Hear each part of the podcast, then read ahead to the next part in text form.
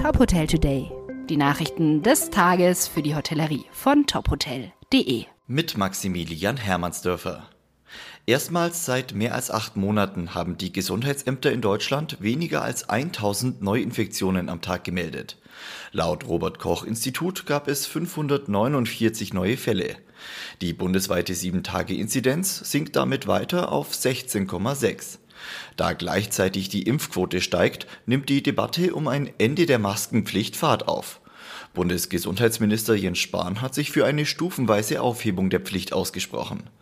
Den Zeitungen der Funke Mediengruppe sagte er, in einem ersten Schritt könne die Maskenpflicht draußen grundsätzlich entfallen.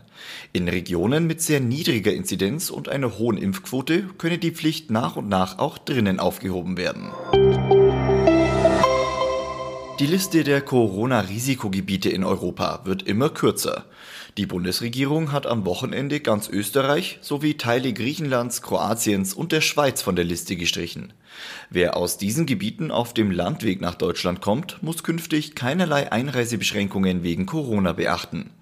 Auch die Urlaubsinseln Madeira und Zypern sowie zwölf weitere Länder in Osteuropa, Asien und Nordamerika sind keine Risikogebiete mehr.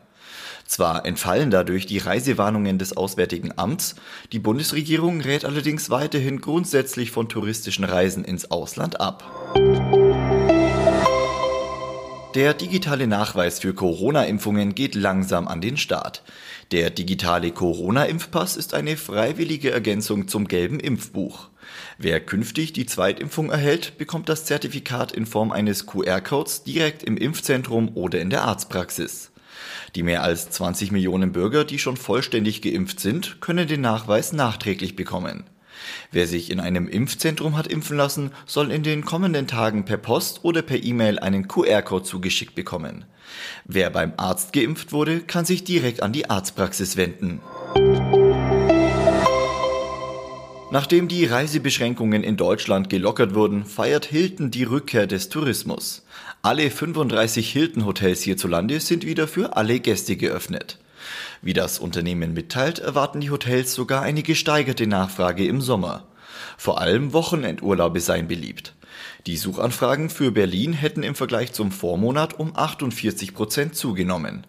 Noch in diesem Jahr möchte Hilton fünf weitere Hotels in Deutschland eröffnen, in Stuttgart, Köln, Düsseldorf, Regensburg und Konstanz.